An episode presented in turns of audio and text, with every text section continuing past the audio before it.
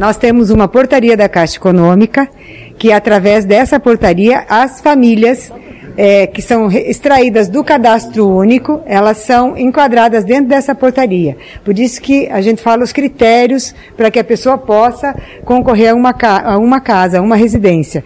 Não é, não somos nós que criamos essas exigências, mas sim essa portaria. Então, é, a renda, o número de filhos, o tempo que mora no município, são uma, uma série de, de, uma série de critérios.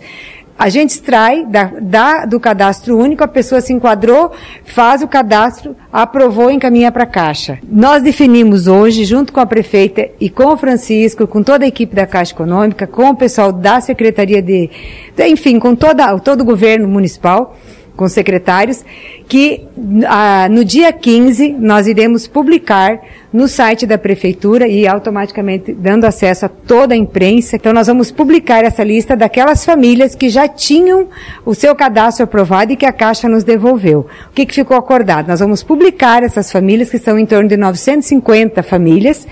É, nós vamos atualizar os cadastros. Se elas ainda continuam dentro dos critérios, elas já serão encaminhadas novamente para a Caixa Econômica para a superintendência, para que ela, para que eles é, é, revalidam esses, esses cadastros.